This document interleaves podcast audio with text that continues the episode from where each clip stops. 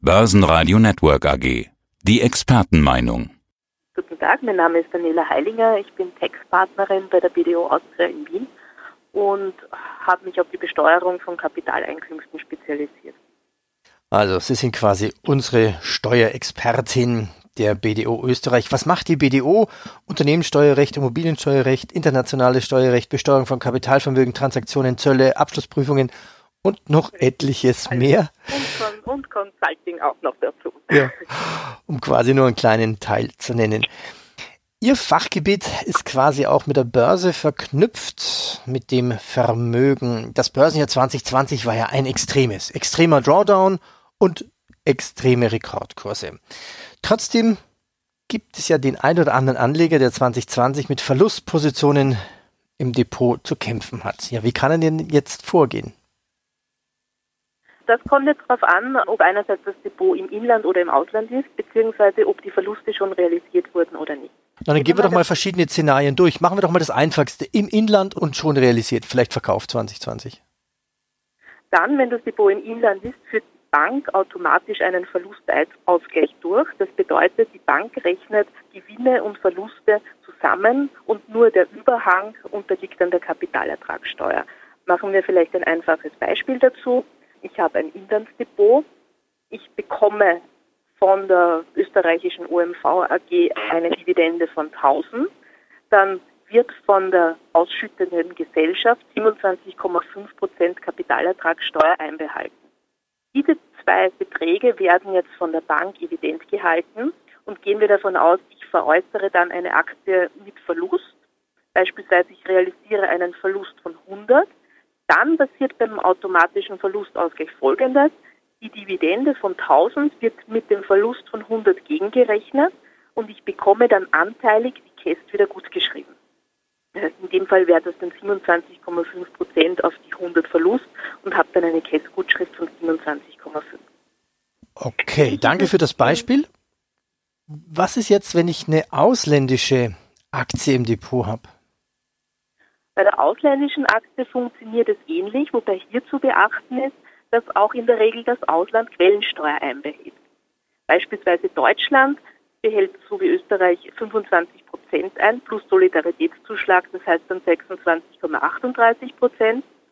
Und dieser Betrag gehört mal dem deutschen Fiskus. Es gibt aber zwischen Österreich und Deutschland ein Doppelbesteuerungsabkommen, wo normiert wird, dass Deutschland nur 15 Prozent einbehalten darf. Was bedeutet das dann für den Kästabzug in Österreich?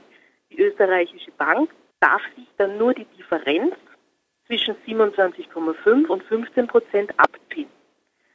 Bei einem konkreten Beispiel, wir haben eine deutsche Dividende von 1000, an den deutschen Fiskus gehen 263 Euro. Anrechnen kann man sich 15 Prozent von den 1000 Euro, sprich 150 Euro, und die österreichische Käst beläuft sich dann auf 125.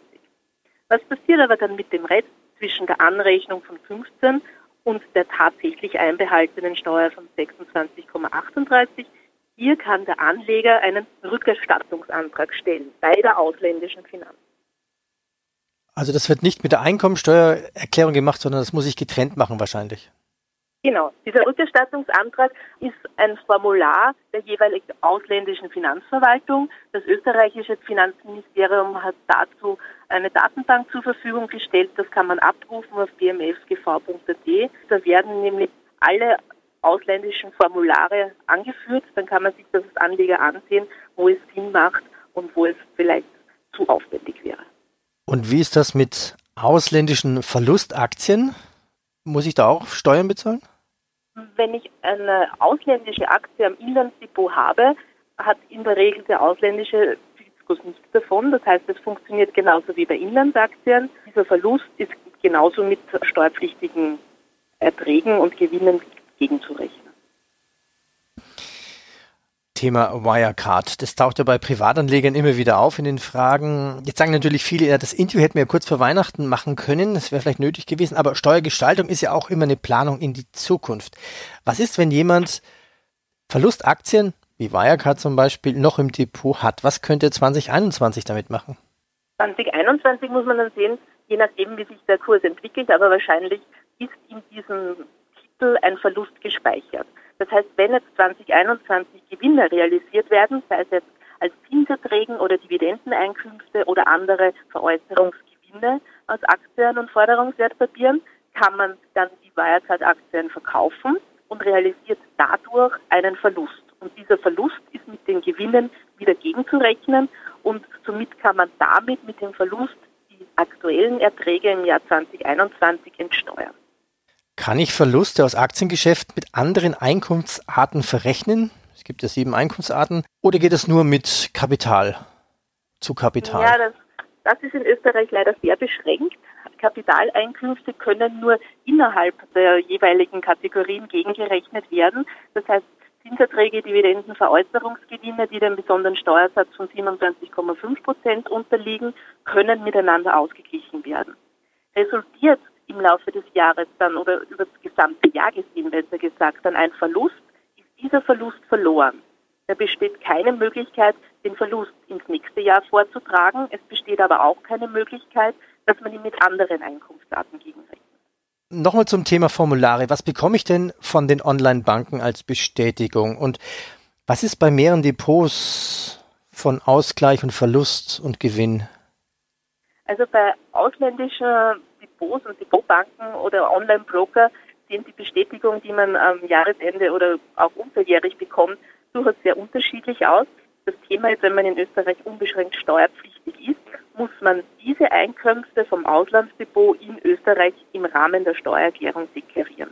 Das heißt, man muss nichts anderes tun, als die ausländischen Aufstellungen zu übersetzen nach österreichischem Steuerrecht und genauso wie wir vorher gesagt haben, den Verlustausgleich dann durchführen und das dann im Zuge der Abgabe der Einkommensteuererklärung deklarieren. Und auch hier gilt wieder, man, wenn man Auslandsdepots hat, ist jedes Depot mal wieder einzeln zu betrachten mit dem Verlustausgleich. Und wenn man als Anleger mehrere Depots hat, sei es jetzt im Inland oder im Ausland oder nur im Ausland oder eben eine Kombination, kann man diese dann depotübergreifend im Zuge der Jahressteuererklärung summieren. Machen wir ein Beispiel. Wir haben ein Inlandsdepot und ich habe 1000 Gewinn im Jahr 2020 ich habe aber auch gleichzeitig ein Auslandsdepot und machen wir das Beispiel einfach. Ich habe da einen Verlust von 1000. Bei einem Inlandsdepot führt ja die österreichische Bank die Kapitalertragssteuer ab. Also bei einem Gewinn von 1000 wären das 275 Euro. Habe ich beim Auslandsdepot einen Verlust von 1000 Euro und gebe das in der Steuererklärung an, werden die Gewinne vom Inlandsdepot mit den Verlusten vom Auslandsdepot gegengerechnet und bekomme dann eine Kästgutschrift von 275, weil in Summe meine Kapitaleinkünfte dann null sind. Frage, das werden viele tun. Was ist, wer nichts macht? Begeht er dann Steuerhinterziehung oder hat er einfach nur Pech und sagt, okay, er hätte mehr aus seinen Steuern rausholen können? Das kommt jetzt drauf an. Wenn jetzt die Depots alle im Inland sind und bei einer Bank konnten Gewinne und bei der anderen Depotbank Verluste erwirtschaftet werden, bin ich nicht verpflichtet, verpflichtet, das in der Steuererklärung anzugeben. Da kann ich einfach nur mehr rausholen, wenn ich mir eben einen Teil der Steuer zurückhalte, weil ich eben die Verluste geltend mache. Anders sieht es aber aus, wenn Depots im Ausland sind. Hier ist es dringendst empfohlen, sämtliche Erträge in der österreichischen Steuererklärung anzugeben, weil die österreichische Finanz von diesen Auslandsdepots erfahren wird. Es gibt den automatischen Informationsaustausch, heißt es ist eine Kommunikation zwischen den Finanzbehörden über die Bank- und Depotdaten der einzelnen Steuerpflichtigen. Und hier ist es wirklich nicht zu empfehlen, da einfach drauf zu vergessen. Das wäre im schlimmsten Fall Steuerhinterziehung.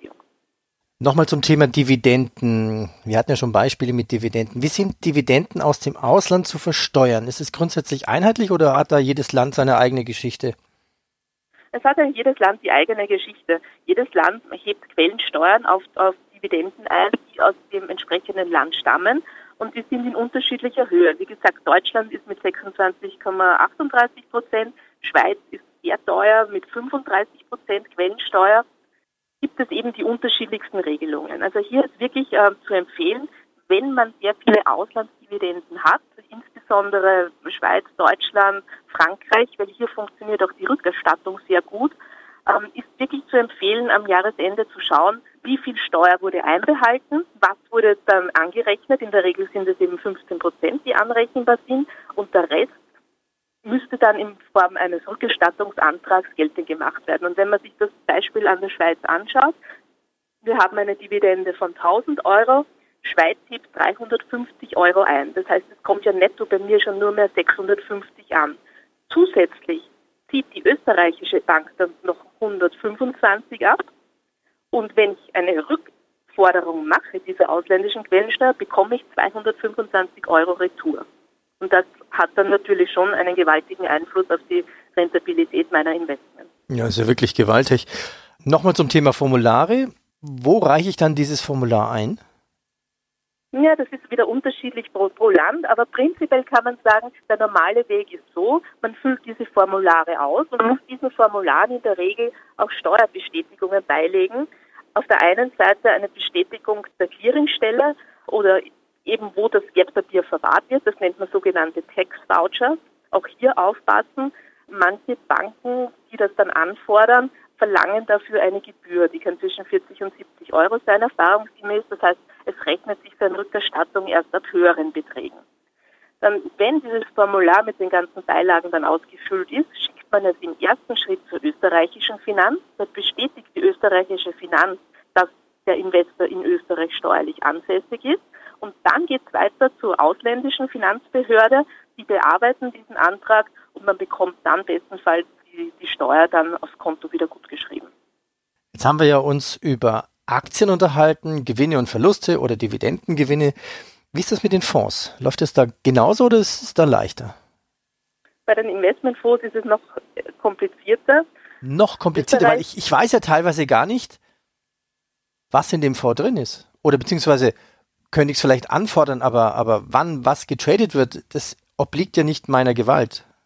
Absolut richtig. Äh, in Österreich wird bei den Fonds in Melde- und Nicht-Meldefonds unterschieden. Ein Meldefonds ist ein Fonds, der hat in Österreich einen steuerlichen Vertreter und der weist die steuerpflichtigen Erträge, so wie es eben bei natürlichen Personen ist, in dem Fall, weist der nach und der Anleger bzw. die österreichischen Depotbanken können diese Daten abrufen. Die sind abrufbar auf der Seite der österreichischen Kontrollbank unter ProfitWeb.at und hier sieht man, aufgegliedert in der steuerlichen Behandlung, welcher Ertragsanteil wirklich steuerpflichtig ist. Gibt es keinen inländischen steuerlichen Vertreter, also es liegt ein Nichtmeldefonds vor oder auch, wie man so schön sagt, ein schwarzer Fonds, ist die Besteuerung sehr restriktiv. Es ist dann mehr oder weniger eine Strafbesteuerung nämlich einzuheben. Das bedeutet, dass 90 Prozent der Wertsteigerung des Jahres der Steuer zu unterziehen sind oder bei, selbst bei einem Verlustjahr mindestens 10 Prozent des letzten Rücknahmepreises. Also auch bei Verlust muss ich, ich muss den Verlust versteuern? Den Verlust selber nicht, aber allein die Tatsache, dass ich den Fonds halte und wenn ich auch den Fonds nicht veräußere, sondern ich sehe einfach, dass der im Jahr 2020 eine negative Performance gemacht hat, muss ich dennoch 10 Prozent des letzten NAVs der Besteuerung zugrunde legen. Das heißt ja Augen auf bei der Partnerwahl quasi, also Augen auf, welchen Fonds ich auswähle. Wo kann ich denn, bevor ich einen Fonds kaufe, mich eigentlich darüber informieren? Auch hier kann man wieder auf der Seite von der österreichischen Kontrollbank auf ProfitWeb.at nachsehen. Hier gibt es eine Liste sämtlicher in- und ausländischer Fonds, die in Österreich einen steuerlichen Vertreter haben. Und sobald ein Fonds auf dieser Liste aufscheint, hat man eben nicht diese negative Pauschalbesteuerung, sondern es werden wirklich nur die tatsächlichen vorrealisierten Erträge besteuert. Und da gibt es dann eben dazu auch diverseste steuerliche Auswertungen mit eben auch der Auskunft über mögliche Rückerstattungsbeträge von Quellensteuern in den jeweiligen Ländern. Also Steuergestaltung funktioniert in der Zukunft. Man muss planen. Bei Fragen holen Sie sich einen Experten, kann viel Steuern sparen beziehungsweise auch Ärger. Vielleicht nochmal zum Vorgehen, zum Abschluss ziehen wir ein Fazit. Also, welche Fristen gibt es einzubehalten und was mache ich zuerst? Welches Formular brauche ich zuerst und wie gehe ich dann vor? Fristen sind wieder unterschiedlich. Ich glaube, im ersten Schritt, wenn man mal sieht, dass ausländische Quellensteuern einbehalten wurde, sollte man sich ansehen, wie viel das im laufenden Jahr bzw. im abgelaufenen Jahr war. Es gibt jetzt pro Land keine, keine fixe Grenze. Nur wenn man rechnet, dass mit Deutschland und Schweiz eine Steuerbestätigung, diese Tax-Voucher eben zwischen 40 und 70 Euro pro Transaktion kosten, kann man das schon mal gegenüberstellen, ob sich das rechnet.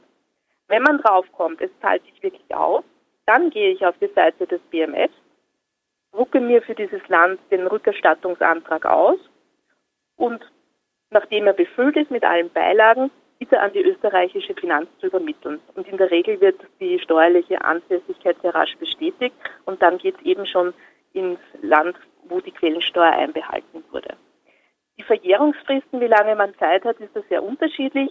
In Deutschland sind es vier Jahre, in der Schweiz sind es drei Jahre, Frankreich sind es sogar nur zwei Jahre. Man kann dann aber auch in der Regel dann zwei Jahre gleich gemeinsam einreichen, damit man nicht jährlich dieses Prozedere machen muss. Frau Heilinger, ich danke Ihnen. Vielen Dank. Sehr gerne, war mir ein Vergnügen. Dieser Beitrag wird Ihnen präsentiert von börsesocial.com und der Wiener Börse. Börsenradio Network AG. Das Börsenradio für Privatanleger.